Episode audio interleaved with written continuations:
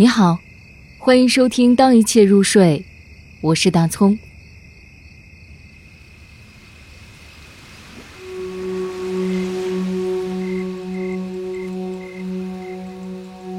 大海，古川俊太郎，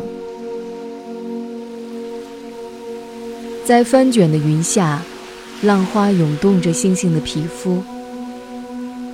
有时，巨大的游轮会像树枝一样折断。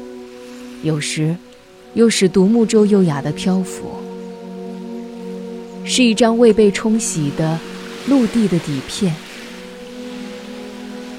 浪波连接着浪波，隔开神与神，将无数的岛屿关在里面。贩运奴隶，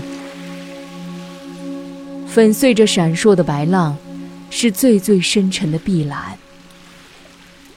对于贫穷的渔夫，是满满一网捕捞的鱼；对于梦想的少年，是一条水平线，向着彼岸反复拍打，是人类生前的声响。